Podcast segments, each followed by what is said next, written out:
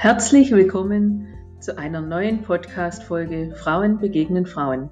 Mein Name ist Claudia Notwang und heute möchte ich dir eine besondere Frau als Talkgast vorstellen, die durch ihre persönlichen Charaktereigenschaften uns über ihre Lebensstationen berichtet und uns verrät, was ihre Triebfedern sind, um so positiv und erfolgreich durchs Leben zu gehen, trotz vieler Höhen und Tiefen. Sie ist Vorbild und Mutmacherin. Sie wird in der nächsten Stunde meine First Lady sein. Sei gespannt und viel Spaß beim Zuhören. Egal, ob du gerade beim Kochen, Bügeln, Autofahren oder Sport machen bist, im Büro oder auf der Couch sitzt.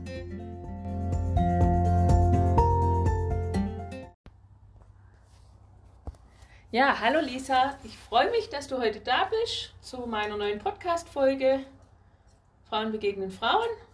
Und du hast auch eine Riesengeschichte mit deinen 28 Lebensjahren zum Erzählen. Ja, vielen Dank, Claudia, erstmal für die Einladung. Sehr gerne. Ja. Wir kennen uns über ähm, den Hundesportverein. Genau. Und ich kenne dich noch, wo du gekommen bist und gesagt hast, du bist schwanger. Ja. Du hast da gerade eine Ausbildung gestartet gehabt als Bürokauffrau und bist dann in den Verein gekommen und hast zu uns dann irgendwann gesagt, oh, du bist schwanger. Und wir haben uns alle für dich gefreut. Ja. Und auf einmal hieß es dann bei uns im Verein, die Lisa ist schon im Krankenhaus. Wo wir dann alle gesagt haben, ja, aber es ist doch noch gar nicht so weit. Mhm. Erzähl mal, was da dann alles auf einmal passiert ist. Oh. Ja, ich hatte eine Traumschwangerschaft bis dahin und Mitte Februar 2015, ja, Vorsorgeuntersuchung und der Frauenarzt hat mich dann direkt nach Esslingen in die Klinik verwiesen. Da war ich in der 26. Schwangerschaftswoche und ähm, es hieß, die Kleine ist unterversorgt und ähm, muss eventuell viel zu früh geholt werden. Und in Esslingen angekommen, haben sie dann noch so gesagt, ja, wir kämpfen nun jeden Tag. Und freitags bin ich ins Krankenhaus nach Esslingen und montags haben sie dann die Kleine mit 490 Gramm auf die Welt geholt. Mhm. 490 Gramm. Ich glaube, das weiß jeder, der mal schon mal, ein, sorry für den Vergleich jetzt, aber wo man ein, ein kleines Brot gekauft hat, der weiß, wie groß 500 Gramm ist. Ja. Und ähm, wie in Miniaturform Sarah auf die Welt gekommen ist. Und wenn man deine Bilder da sieht, ist es für mich heute noch ein Phänomen, sie jetzt dort aufwachsen zu sehen. Ja. Ich sage immer Päckle Hackfleisch. Also so Päckle Hackfleisch ist, äh, das ist so. Ja, Ja. ja. Und dennoch habt ihr ganz große Hürden überwinden müssen, damit ähm, Sarah groß wird. Ja. Ja, die Sarah lag erstmal viereinhalb Monate in der Klinik, bis wir sie nach Hause nehmen konnten. Ähm, sie erlitt Hirnblutungen, war ewig lang beatmet, ähm, hat lange eine nasale Sonde gehabt und wo sie dann zwei war, hat man dann uns entschieden, dass sie eine PEG-Sonde bekommt, sprich die feste Magensonde durch die Bauchdecke, dass sie auch den Schlauch nicht mehr durch die Nase ziehen kann und wir wieder neu legen müssen. Ähm, ja, es war so immer so ein bisschen so, was ist jetzt für Sarah besser, was ist auch für uns gut und wir haben immer versucht, so den richtigen Weg an sich zu finden und ja, es ist einfach, ja. Wir sind stolz, dass sie bis jetzt so hin, also mittlerweile läuft sie frei. Ähm, du siehst ja auch immer mal wieder Bilder oder Mhm. Videos und sie ist ähm, unser Sonnenschein. Wir kämpfen mit allem, für alles und wir hoffen, dass sie irgendwann ein eigenständiges Leben führen kann. Jetzt war das natürlich ganz am Anfang von eu für euch als junge Eltern mehr als wie gedacht, wie man ein Kind auf die Welt bringt und ein Kind erziehen, Ja. aufziehen tut, sage ich mal, oder, oder ziehen kann und ein Familienleben sich vorstellt. Ihr habt ein ganz anderes Familienleben bekommen und ich bewundere das bei euch immer wieder, wie toll ihr das macht und wie ihr das hinbekommt. Dankeschön. Wenn ich auch, glaube, ein bisschen erahnen kann, was alles dahinter steht, um so einen geregelten Tag zu haben und so viel Fürsorge für, für eure Tochter aufzubringen. Ja, es mhm. ist viel, also auch mit den Therapien und Arztbesuchen und immer wieder Kontrollgänge und mhm. ähm, man hat immer wieder Krankenhausbesuche. Ähm, mhm. Gerade jetzt vor vier Jahren, drei Jahren, oh ich weiß gar nicht mehr sicher, hatte sie eine beidseitige Hüft-OP. Da wurde dann innerhalb von zwei Wochen wurde beidseitig die Hüfte operiert. Dann haben wir sie nach Hause bekommen, dann lag sie noch vier Wochen im Gipsbett. Ähm, ja, es ist immer, es kommt immer wieder was Neues. Dann waren wir zweimal in der S-Klinik, mhm. ähm, dass sie schlucken trainiert und dadurch, dass er halt lang intubiert wurde, hatte die nie richtig den Saugreflex und ja, es ist so, ja, man kämpft. Also man kämpft fürs Kind, man kämpft für sich, dass man mhm. einfach immer wieder einen Schritt vorankommt. Mhm. Du warst ja ganz am Anfang, haben wir dich ja lange nicht mehr gesehen, weil deine Aufenthalte und deine Tage haben sich ja ganz anders abgespielt wie, wie in einer normalen Familie. Und du warst, glaube ich, mehr im Krankenhaus, deine zweite Heimat oder deine erste Heimat, so muss man sagen, war das Krankenhaus und die zweite Heimat in Abwechslung dann mit deinem Mann ja. mal zu Hause. Wie habt ihr das hinbekommen? Das ist mir halt auch noch irgendwie immer so. Ja, ich kann es genau, kann ich es dir wahrscheinlich auch nicht beantworten. es ist so gefühlt waren wir anfangs eine Woche zu Hause und zwei Wochen in der Klinik. Ähm, wenn sie dann krank wurde, ja, kam eine Bronchitis. Auf die Bronchitis erfolgte dann eine Lungenentzündung. Somit lagen wir dann eher auf Station. Ähm, ja, ich glaube, wir haben uns da so ein bisschen, ja, man wächst rein. Also so, das war für uns gar keine Frage, dass mein Mann weiterhin arbeitet, er nach dem Hund guckt und nach dem Haushalt und ich bin dann mit Sarah halt dann die Tage, wo sie ins Krankenhaus musste, war ich halt dann mit ihr da. Und klar, es war nie einfach, ist es auch heute noch nicht. Wenn man sein mhm. Kind dann liegen sieht und man kann eigentlich nichts machen. Man kann nur hoffen, dass es bald wieder bergauf geht und ähm, wir das Kind dann wieder einigermaßen gesund nach Hause bekommen. Mhm. Ihr habt ja unendlich viele Therapien auch ja. hinter euch und auch Aufenthalte in, in Reha Reha-Kliniken. Ja. Das äh, war ja auch immer so eine ganz spannende Geschichte bei euch. Ja, am Anfang war das noch ein bisschen schön. Da hatten wir dann die Frühförderung, die kam nach mhm. Hause. Mhm. Ähm, dann nach dem dritten Lebensjahr kam dann die Physiotherapeutin nach Hause. Mhm. Ähm, das ging dann aber nicht mehr, weil dann irgendwie die Krankenkasse gesagt hat, nee, ich könnte ja jetzt mit der Sarah selber in die Praxis fahren. Ähm, jetzt ist es im Endeffekt so, ich fahre dreimal in der Woche zu den Therapien. Mm, Logopädie, Physio, Reiten und Ergo.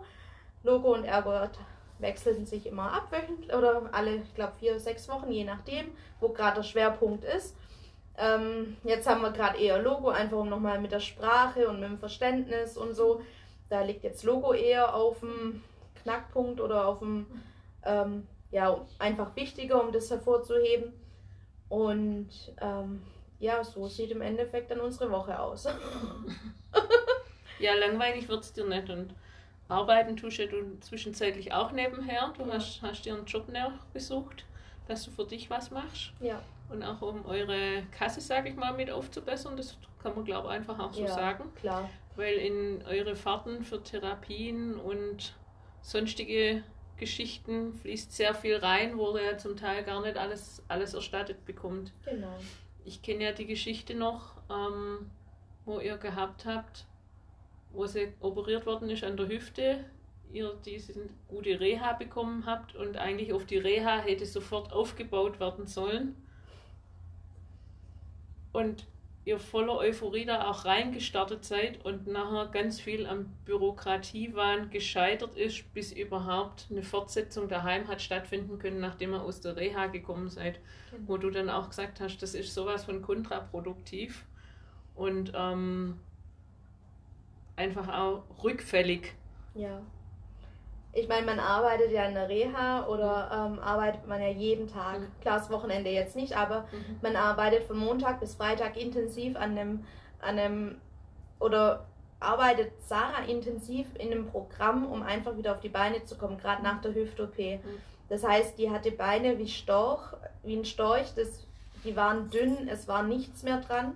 Und Sarah ist für ihr Alter ja eh klein und zierlich. Und ähm, ja, und dann, ich glaube, drei Tage vor Reha-Entlassung war es dann so, dass Sarah wieder auf die Beine kam. Sie ist gestanden, sie ist am Rollator gelaufen. Und ähm, da hat die vom, von der Reha hat dann gesagt, okay, wir ähm, verschreiben einen Rollator, wir verschreiben einen Rollstuhl, weil sie dann einfach selbstständig draußen auch fahren kann und sie selbstständig entscheiden kann, wo sie hinfahren möchte. Ja, und den Rollator haben wir, ich glaube, dann erst drei oder vier Monate später bekommen von der Krankenkasse, wo ich mir dann auch gesagt habe, ich meine, wenn man dann so hart sich's anhört bei einer 85-jährigen Person, überlegt, kommt die noch auf die Füße nach Beckenbruch, nach ich weiß nicht was, und man überlegt dann, lohnt sich da noch ein neues Gerät und ähm, investieren wir da richtig? Aber ich habe damals gesagt, bei einem drei- oder vierjährigen Kind zu überlegen, ob sich das noch lohnt, was noch das ganze Leben vor sich hat, ist traurig. Du bist ja da öfters an ganz viele so skurrile Geschichten gekommen, wo ich gewusst habe, da hast du angefangen zu kämpfen wie eine Löwin da dafür, ja. dass du Dinge erhalten tust für die Therapien, für, für, für Sarah, wo ja oftmals auch, also wenn wir es dann so gehört haben, wo wir gesagt haben, das gibt's doch gar nicht. Also von dem, was, dir, was euch zugestanden hat und von dem, was immer wieder erstmal abgeschmettert worden ist. Und ähm, so in die Richtung, wenn sich keiner wehrt, dann immer die günstige Variante. Und erst als du immer wieder auf die Hinterfüße gestanden bist und, und tausend Atteste und sonstiges mitgeliefert hast und, und, und ähm, Papiere aus den Kliniken, erst dann ist da mal Schwung in, die, in den Laden gekommen. Mhm dass ähm, Sachen erreicht wurden, dass, dass Sarah weiter in sich arbeiten kann und dass die Kosten mit übernommen werden. Ja. Hm. Ja, es ist auch mit dem Reha-Talkpad, die Sarah hat ja wie so ein, es ist eigentlich ein normales iPad mhm. und ähm, ist halt dann von, einer, äh, von einem Versorger, äh, da ist ein spezielles Programm drauf und da kann Sarah im Endeffekt kann sich ausdrücken. Das ist gerade, wenn irgendwann mal wieder die Hundeschule zum Beispiel öffnet und ich mit Sarah da bin und ich bin mit dem Hund auf dem Platz und die Sarah ist alleine im Vereinsheim, dann kann die Sarah über das Reha-Talkpad sagen, ich habe Durst oder ich will mit dir spielen oder ich will irgendwas machen. Und da hat die Krankenkasse auch erstmal quergeschossen, wo ich mir dann so denke, das Kind redet nicht. Wie soll sich denn ein Kind verständigen, was nicht spricht? Also klar, wir kommunizieren über Gebärden, die vereinfachten Gebärden können wir, die lernt Sarah auch im Kindi parallel. Ähm, aber es ist trotzdem schwierig. Also wenn jetzt ein Außenstehender, der Sarah nicht kennt, Sarah die Gebärde macht, der weiß es ja gar nicht. Mhm. Und so habe ich gesagt, Leute, das kann es nicht sein. Ich habe allerdings auch nicht das Geld, das iPad neu zu kaufen und dann noch einen gesicherten Rahmen drum bauen zu lassen und dann noch die Software zu kaufen. Habe ich gesagt, das geht nicht. Also da haben wir auch ewig lang gebraucht, bis sie mhm. das genehmigt haben. Ja, und so sind ja ganz viele Geschichten. Also in, in der ganzen Zeit, wo wir uns immer wieder ausgetauscht haben, wo für mich auch zum Teil wirklich Kopfschütteln war, wo ich gesagt habe, also ja. wir, wir sind so Vorreiter in ganz vielen Sachen und wenn es dann drauf ankommt, dann muss man erst noch sämtliche mehr oder weniger Prüfungen machen und bestehen, bevor man überhaupt ähm, in, in, in den nächsten Bearbeitungsvorgang reinkommt. Ja. Ähm, das hat für dich ja auch immer sehr viele Nerven gekostet. Ja. Wie bist du in der Zeit in der Klinik mit dir selber umgegangen? Ich habe funktioniert. Also so, ich sage, ich habe zu dem Zeitpunkt so das Le ja, Leben aufgegeben jetzt nicht, aber ich habe so ein Stück weit nur noch funktioniert für Sarah. Das ist ganz am Anfang, wo sie auf die Welt kam. Ähm, wo ich dann entlassen wurde. Sarah lag in Esslingen. Es war schwierig. Du fährst heim ohne Kind, du weißt nicht, siehst du es am nächsten Tag noch. Sarah ist zweimal schier bei mir gestorben, da haben sie die Ärzte mir weggerissen. Ähm, und wenn du solche Situationen als Mutti mitmachst, es ist schwierig. Also, wo du dann zwei Stunden nicht weißt, was mit deinem Kind ist. Kriegst du es nochmal lebend zu Gesicht? Hältst du es nachher im Sterben in den Armen, das, das sind halt lauter so Sachen, wo dir dann einfach durch den Kopf schießen, wo du als ähm, Mama von einem gesunden Kind gar nicht drüber nachdenkst. Das ist, ja, ich bin dann, wie gesagt, nach Hause, habe dann ähm, die Milch dann abgepumpt zu Hause, habe die dann morgens ins Krankenhaus gefahren. Ich konnte Sarah dann auch nicht mehr auf den Arm nehmen. Ich habe dann immer Bücher vorgelesen und bin dann abends wieder nach Hause. Vor dem Schlafengehen habe ich noch mal in der Klinik angerufen, ob alles gut ist. Die kannten dann schon meine Nummer, die haben die Nummer gelesen. Ah, hallo? Ich so, ja, alles gut. Ich so, okay.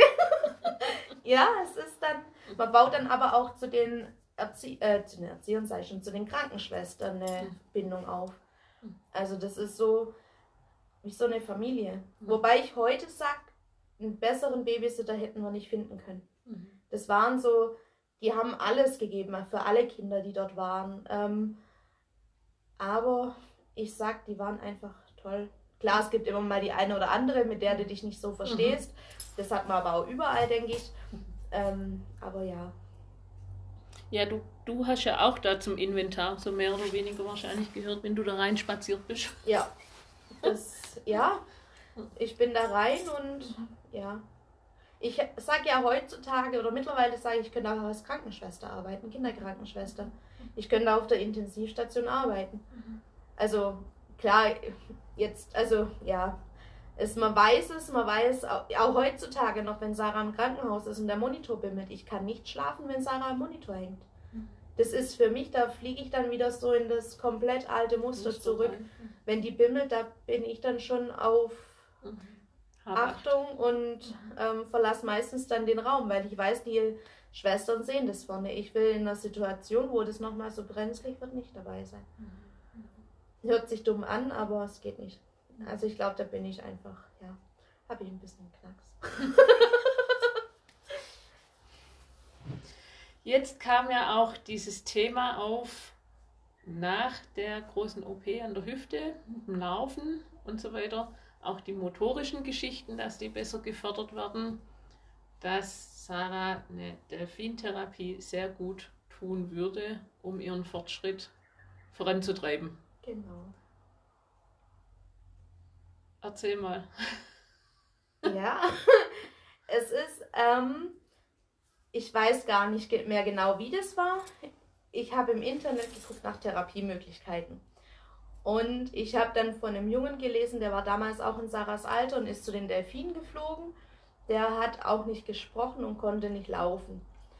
Und ich habe damals dann gesagt zu meinem Mann, ich so, wir müssen das probieren wir müssen gucken, dass wir mit der Sarah zu den Delfinen können. Da war mir aber dann schon klar, okay, das ist komplett Selbstzahler. Die Krankenkasse zahlt da keinen Cent. Und mein Mann noch so, ach, du kriegst das Geld eh nicht zusammen, vergiss es, das schaffen wir nie. dann habe ich zu meinem Mann gesagt, und wenn ich dafür fünf, sechs Jahre brauche, habe ich gesagt, ich nehme das jetzt in Angriff und ja, dann hast du ja das bei mir in Facebook gelesen, dass ich den Aufruf draußen hatte. Dann hast du ja gesagt, da muss irgendwie was Großes her und du hast dann den Techboten-Artikel organisiert für uns. Und ja, so kam das alles ins Rollen.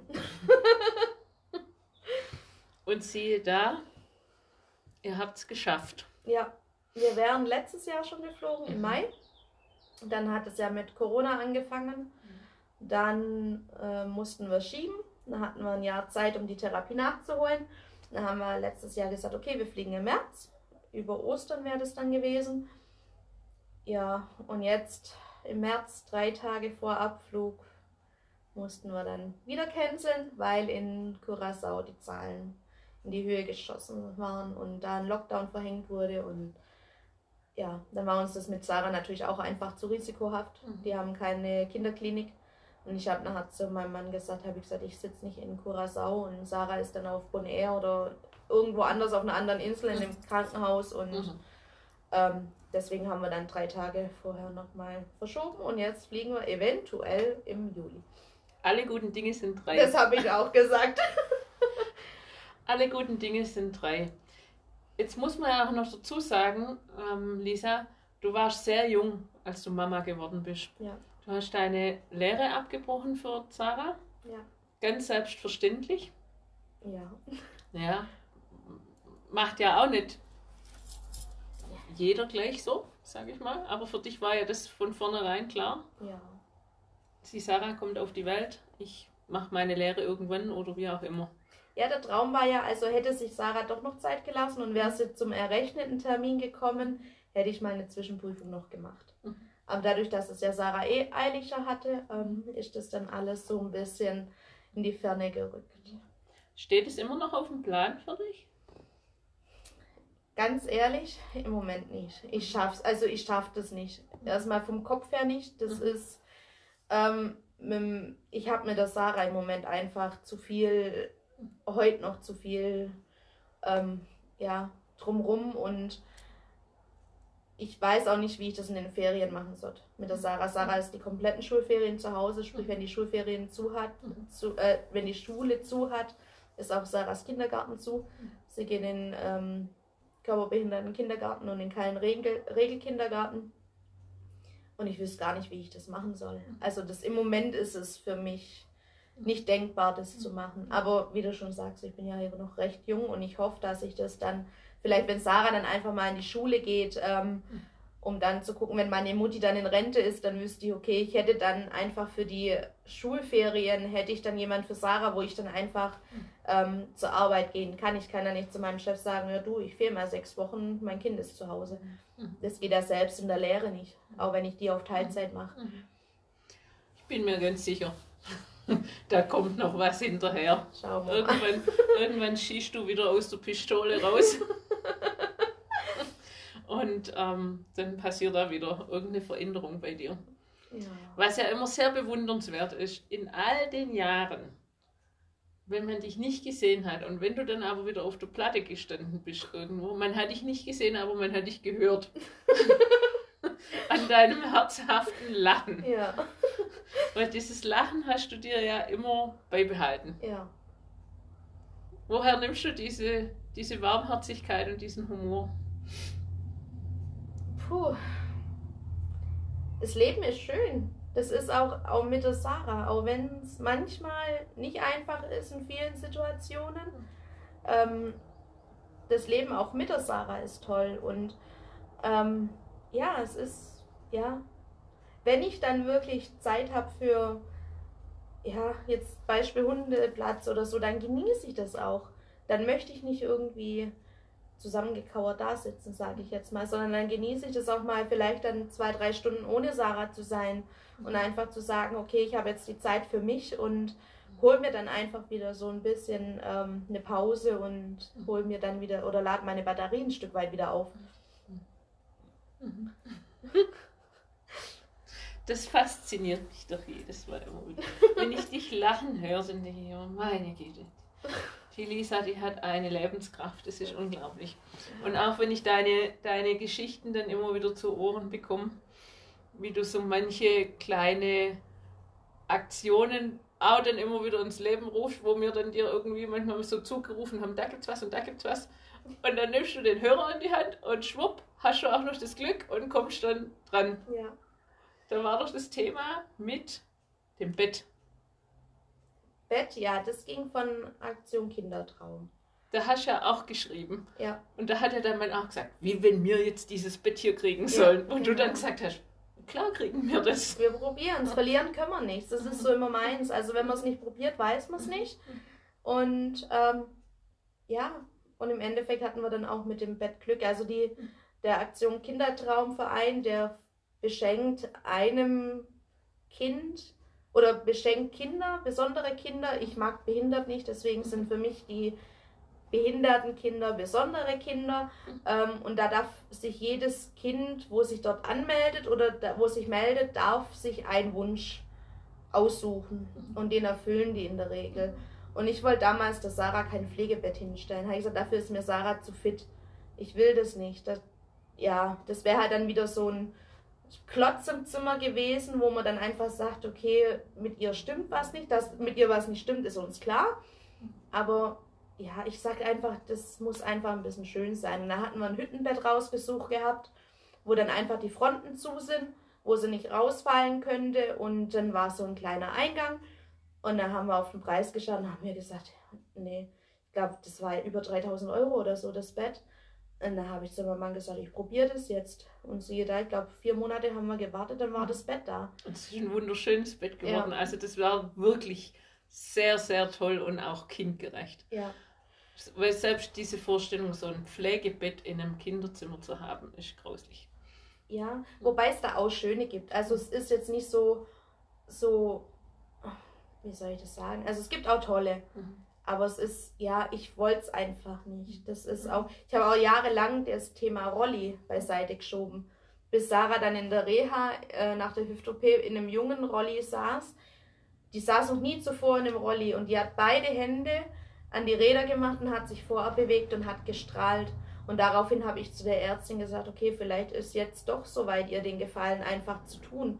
Klar, wenn man sie dann jetzt sieht im Rolli, ist es offensichtlich, sie hat irgendwas. Mhm. Aber ja, es ist für Sarah einfach besser. Die kann draußen auf dem Feldweg, kann sie sich selber fortbewegen. Sie kann selber zu den Blumen hinfahren, die dann auf ihrer Höhe sind. Die kann ähm, oder konnte, mittlerweile kann sie ja ein Stückchen laufen, aber ja, ich denke, wir haben der Sarah da einfach einen Gefallen mitgetan. Schön. Und dann haben wir dich auf einmal auch im Radio gehört. Ja. ähm, Genau, das war dann mit dem Rollstuhlzubehör war das dann. Die Krankenkasse hat den, das Sonnendach und die Lenk- und Schiebehilfe abgelehnt. Und den Speichenschutz, den farbigen. Das wären dann insgesamt über 700, 800 Euro damals gewesen. Da habe ich zu meinem Mann gesagt, ganz ehrlich, also bei aller Liebe, ich hab's nicht. Die Krankenkasse hat dann gesagt, die Lenk- und Schiebehilfe brauchen wir nicht. Dann habe ich gesagt, wie soll sie denn auf dem Schotterweg mit dem Rolli selber fahren? Das geht gar nicht. Und mit der Schiebehilfe hat sie dann wie so ein dreirädriger Jogger ist das dann so ein bisschen, hat vorne ein recht großes Rad, dass es einfach über holprige Sachen drüber geht. Und das Sonnendach, Sarah ist recht sonnenempfindlich, ist recht weißhäutig, sage ich mal, ist recht hell. Und da hat die Krankenkasse auch gesagt, bei ihr besteht ja keine Epilepsie, also braucht sie dann auch kein Sonnendach. Und mit dem Speichenschutz, das zahlt die Kasse aber nur durchsichtig. dann habe ich zu denen am, am, Telefon zu der Krankenkasse gesagt, sage ich, Leute, es ist ein Kinderrollstuhl. Sage ich, warum kann das nicht ein bisschen hübsch aussehen? Mhm. Warum muss das so trostlos aussehen? Mhm. Ja, ich soll halt einen Sticker drauf. Man sagt, ja, wie, wie lange heben die Sticker, wenn es regnet? habe ich gesagt, ja, es ist, für mich war das einfach dann dämlich. Also ich kann ja nicht jede Woche neue Sticker draufpappen. Und da habe ich ähm, gedacht, gut, dann reichen wir das mal ein und wir wurden gezogen. ja. Und auch da finde ich immer wieder, du gibst nie auf. Mhm. Und es ergeben sich immer, manchmal gehen die Türchen so auf und dann ergibt sich was. Und das Tolle dabei, finde ich, bei dir ist, du erkennst es ja. und du nimmst in die Hand und hast bisher immer sehr, sehr tolle Ergebnisse für deine Tochter da dabei rausbekommen. Und ich bin mir auch sicher, wenn ihr zur Delfintherapie fliegt, wenn ihr zurückkommt, wird es nochmal ein Riesenfortschritt für sie sein. Ich hoffe, ja. Dass ja. ich das auch jetzt mit Corona, das Verschieben war natürlich echt äh, nervenaufreibend und ähm, ja, und wir hoffen, dass sich das jetzt alles mhm. wirklich dann auch gelohnt hat. Mhm. Ja. Glaube ich, also ich bin mir da total sicher, weil alleine, wo, ich, wo du mir nachher erzählt hast, was aus dieser Spendenaktion alles geworden ist und wer auf einmal überall sich noch dran beteiligt hat und mitgemacht hat, ich fand es dann so toll und ich fand es dann auch so toll, ähm, dass ihr so offen damit umgeht. Weil ganz am Anfang war für euch ja schon so die, die Schwelle, da drüber zu springen, ja. zu sagen, wir müssen jetzt Spenden sammeln gehen. Ja. Oder wir sammeln jetzt Spenden für unsere Tochter. Das war ja für euch, sage ich mal, vom, vom man darf es glaube ich schon sagen, vom Schamgefühl ja. her ja. eine Riesenschwelle, da drüber zu springen und zu sagen, wir gehen jetzt in die Öffentlichkeit da damit, weil mit den gesetzlichen Mitteln, was uns zusteht, wird das Kind nicht so gefördert und kann in ein, in ein positives, normales Leben zu uns reinkommen. Ja. Und ähm, ich, ich fand diese Hürde, was ihr da genommen habt, fand ich phänomenal. Und ich weiß das Telefonat noch, wo wir miteinander geführt haben, wo wir gesprochen haben, wo du dann gesagt hast, nee, und, ah, und da muss ich erst mal mit dem Olli sprechen. Ja. Und ich fand es dann aber nachher so genial, wie bei euch Türen aufgegangen sind und so einiges ins Rollen gekommen sind und wie ihr euch auch dann dafür geöffnet habt. Ja, das ist, für uns war, glaube ich, so, hm. dass ähm, die Angst nachher dazustehen, oh Gott, die können ihrem Kind nichts bieten. Mhm. Das war dann eher so, jetzt müssen wir fürs Kind betteln mhm. oder ja, so hart es klingt und ja, das war halt dann wirklich so der Schritt zu sagen, okay, wir haben nicht mal schon 14.000, 15.000 Euro auf dem Konto, um ihr jetzt die Delfintherapie zu finanzieren. Mein Mann war jahrelang Alleinverdiener. Ich arbeite jetzt seit knapp zwei Jahren wieder. Ähm, und man hat es halt einfach gemerkt. Klar, ich habe das Pflegegeld bekommen, das Kindergeld. Wir zahlen die Reittherapie selber. Die zahlt keine Krankenkasse. Ähm, und das sind lauter so Sachen, wo, ja, und dann hier mal neue Orthesenschuhe und da neuer Reha-Autositz. Sarah hat auch einen speziellen Autositz. Ähm, da ist dann auch eine Zuzahlung von 100 Euro und für der Buggy und so kommen halt dann auch ähm, die sagen, Summen zusammen. Ja, wenn man das ja immer mal aufgerechnet hat, was ihr alles aus in, in Eigenleistung zusätzlich zahlen müsst, war das ja für mich eh immer schon bewundernswert, wie ihr mit einem Zahltag da über die Runden kommt. Ja. Mit auch den ganzen Fahrtkosten, Klinik, Klinikaufenthalt, Parkkosten, Parkgebühren, wo, wo, wo ja horrend sind. Ich glaube, jeder, wo schon mal im öffentlichen Parkhaus war und 24 Stunden dort parkt hat, der weiß, was man da liegen lässt. Was, das fand ich an Esslingen total heftig. Mhm. Ich habe im Monat habe ich für ein Parkticket 80 Euro bezahlt, mhm. damit ich meine Tochter besuchen kann, die auf der Intensivstation liegt. Mhm. Da habe ich damals schon zu denen im Krankenhaus gesagt, warum gibt es da eigentlich keinen Sondertarif? Ich meine, wir sind ja nicht aus Spaß da drin. Also bestimmt nicht, weil wir da jetzt mit einer guten Omi Kaffee trinken wollen oder mit der besten Freundin, sondern ich bringe das Essen für mein Kind ins Krankenhaus und bleib da den halben Tag oder den Dreivierteltag. Und es war dann wirklich so, dass das an die oder ein privates Parkhaus ist. Und deswegen gibt es da keine Sondertarife. Wenn ich denke, was die an mir verdient haben, vor allem wenn wir dann immer wieder ein Wochenticket kaufen mussten oder mhm. es war heftig. Also ich will nicht wissen, was wir an das Parkhaus schon gezahlt haben. Leuchtkirchenstellplatz wahrscheinlich. Das habe ich am Anfang, habe ich das gesagt, oben auf Station, wo Sarah dann immer so wieder eine Bronchitis hatte. Da habe ich gesagt, wisst ihr was? Mieten Sie einfach für uns ein separates Zimmer, dann umgehen wir die Notaufnahme, liegen sofort ins Zimmer und wir können uns ein bisschen Stress ersparen. Das war dann so, wo ich sagte, haltet einfach immer ein Zimmer frei. Das schreiben sie drauf, VIP, und dann weiß ich, das ist mein Zimmer und da gehe ich hin. Das ist auch heute noch, wenn die uns sehen, ach Sarah, und die vergessen einen auch nicht. Also Nein. Nein. Das ist ähm, immer schön, wenn man dann eine Krankenschwester sieht, die damals mit uns um Sarah gekämpft hat oder mit Sarah gekämpft hat und sie einfach ähm, ja, ihr das gegeben hat, was sie gebraucht hat, mhm. ähm, ist es immer toll. Und dennoch muss man auch sagen, gell, Medizin, was die für Fortschritte gemacht haben. Also ja. wenn man wirklich die Bilder bei dir auf deinem, von dir sieht und, und von, von Sarah sieht, wie miniaturklein ja. Die kleine Maus war und wie sie sich jetzt von Jahr zu Jahr entwickelt. Und ich finde, man entdeckt ja auch immer wieder neue Entwicklungsstufen an ihr. Ja. Es kommt immer was. Ja. Also das auch mit dem Laufen jetzt letztes ja. Jahr im März, wo der große Lockdown war, wo mhm. alles zu war, mhm. ähm, waren wir bei einer Kinesiologin mhm. und siehe da, Sarah hat ihre ersten freie Schritte gemacht. Mhm. Ich bin auf dem Sofa gesessen, Sarah saß dann auf ihrem Kinderstuhl mhm. Und Sarah stand auf einmal auf und läuft drei Schritte. Und da habe ich zu meinem Mann gesagt, ich habe das gerade geträumt. Und er so, was denn? Dann habe ich Sarah nochmal auf den Stuhl gesetzt und habe zu meinem Mann gesagt, jetzt guckst mal bitte hin. Und ich spreite meine Arme aus und sage so zu Sarah, komm her, komm zu Mama. Und die läuft. Mein Kind steht auf und läuft. Ich habe die genommen und habe erstmal geheult, weil das einfach so, so du wartest, ähm, fünf Jahre lang wartest du, bis das Kind läuft. Du tust alles und machst alles und im Endeffekt tut sich da nichts. Sie lief dann, ich glaube schon zwei Jahre lief sie am Laufwagen oder am Puppenbuggy und aber es tat sich einfach nichts. Und von jetzt auf gleich steht das Kind auf und läuft. Das war dann erstmal so, okay. Schön. Jetzt kriege ich jetzt wenn du das so erzählst. Liebe Lisa, ich mache hier auch nochmal in diesem Podcast einen Aufruf für, diese, für eure Delfintherapie. Da gibt es ein Spendenkonto da dafür. Dankeschön, ja. Und animiere jeden, ähm, doch da was draufzusetzen, weil die Therapie hört ja nachher nicht auf bei der Sarah, wenn ihr zurückkommt. Sarah wird noch eine Weile Therapien brauchen. Ja. Das kann man, glaube ich, so ganz unverblümt sagen. Aber ich bin mir sicher, jeder einzelne Cent und jeder einzelne Euro, wo dafür reingeht und wofür Sarah dort ankommt, macht Sarah wett, weil Sarah ist so eine, die, die ist mehr wie eine Löwin.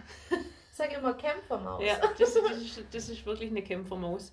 Und was die schon alles geleistet hat in ihren sechs Jahren, was sie jetzt dort, ähm, da ist, ist für mich ein, ein Phänomen. Und äh, ich glaube, jeder, jeder einzelne Cent ist da sowas von gut angelegt und wird, wird ihre Zukunft noch größer machen und noch, noch verschönern. Ja. Ich danke dir auch recht herzlich, dass du dir die Zeit genommen hast und gekommen bist, mit mir diesen Podcast aufzunehmen. Weil das ist ja auch nicht so selbstverständlich, dass jeder darüber sprechen möchte. Deshalb nochmal vielen herzlichen Dank. Sehr, sehr gerne. Dass, dass du dir die Zeit genommen hast und auch anderen Familien, sage ich mal, vielleicht den Mut mitgeben kannst und darfst, dass es immer Wege gibt, egal Ja. wie. Man fühlt sich so manchmal so ein bisschen am Ende, aber du hast mir damals, glaub gesagt, es schließt sich eine Tür und zwei öffnen sich. Mhm. So, und das halte ich mir heute noch vor Augen. Das ist echt, vielleicht hört sich dumm an, aber es ist wirklich so, wo ich dann sage, okay, es schließt sich zwar eine Tür, aber es gibt immer einen Ausweg. Du findest immer irgendwo das Ziel. Und ähm, klar, es ist nicht, ähm, nicht, es ist keine Frage, dass ich manchmal mit den Kräften am Ende bin. Das ist, aber die andere Tür gibt's. Und die suche ich dann. Schön. Nochmals vielen herzlichen Dank, dass du da warst. Gell? Danke dir. Und in den Show Notes findet ihr dann noch das Spendenkonto von der Sarah. Und ja, jeder, jeder Cent ist dort gut angelegt. Vielen herzlichen Dank. Danke für Dankeschön. dein Kommen.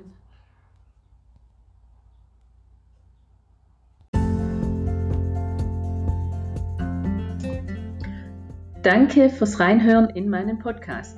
Wenn du mehr über mich erfahren möchtest, dann besuche meine Website www.impulslifecoach.com oder nehme live an meinen Workshops oder Online-Kursen teil.